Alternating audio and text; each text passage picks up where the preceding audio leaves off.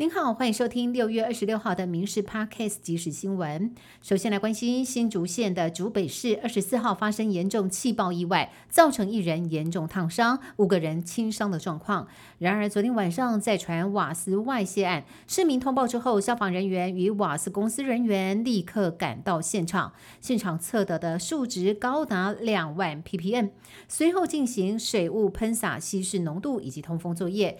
昨天晚上十一点，现场浓度已经降到了一百三十 ppm，一直到今天凌晨一点半的时候，已经恢复正常数值。而气爆当天，县长杨文科没有到现场作证，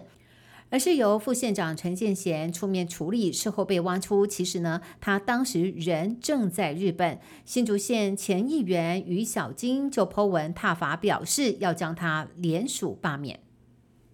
再来关心社会焦点，新北市树林区稍早发生严重事故，一名四十岁孙姓男子驾驶砂石车载运土石行经树林区八德路的时候，车辆失控导致撞击分隔岛，随后冲撞路边一间民宅之后翻覆，砂石倾泻一地，尘土弥漫。事故造成车上两人轻伤，士林区公所也已经派车协助清运，预计今天下午就会完成清理。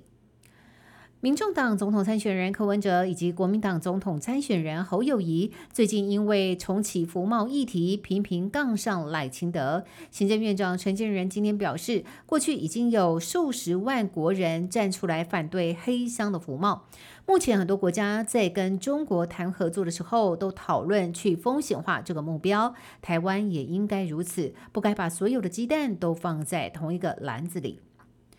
网红馆长陈之汉和前立委黄国昌发声明，号召人民七月十六号上凯道抗议房价高涨、私改失败。两个人今天在总统府前召开记者会，宣布要邀请三党总统参选人参加，也要邀请总统蔡英文参加。黄国昌不满呛虾，看不下这样腐败的状况。并且直言，上层的政治人物跟黑道大哥背湖交错。馆长陈之汉表示以顶支持，但国民党家大业大，敏锐度慢半拍。我们会公开邀请他们，希望大家能来，民进党也能到，这才是重点。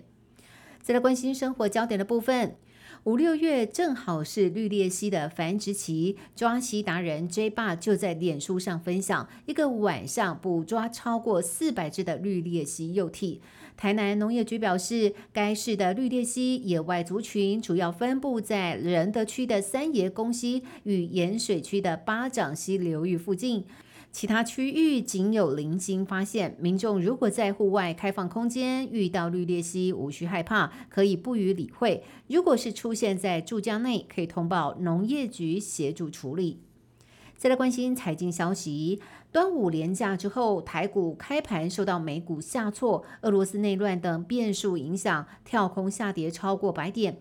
大盘中场收在一万七千零五十九点，下跌了一百四十三点。关破十日线约一万七千一百六十四点，失守一万七千一百点。此外，台北外汇市场新台币对美元今天中午站收三十点九九八元，贬七点八元，成交金额来到了七点二二亿美元。另外，日元表现比新台币更弱势，依照台银日元现钞排高价，今天一度来到了零点二一九四元，为二零二二年十月下旬以来的新低价。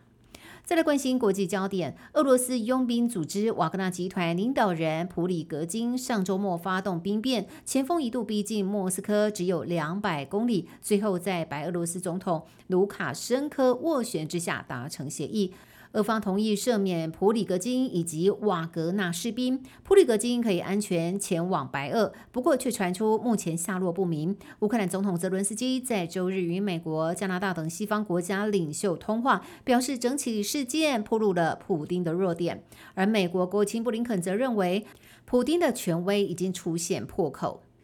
美国印第安纳州巴格斯维尔一带龙卷风频发，当地时间昨天下午，一道龙卷风横扫周围地区，至少七十五栋房屋、四点八公里长的道路应声毁损，许多待在室内的居民根本来不及反应，幸好没有传出人员伤亡。而风暴过后，周围一度高达一万两千家户停电，虽然电力公司紧急抢修，但部分地区预计可能要四十八小时才有办法恢复供电。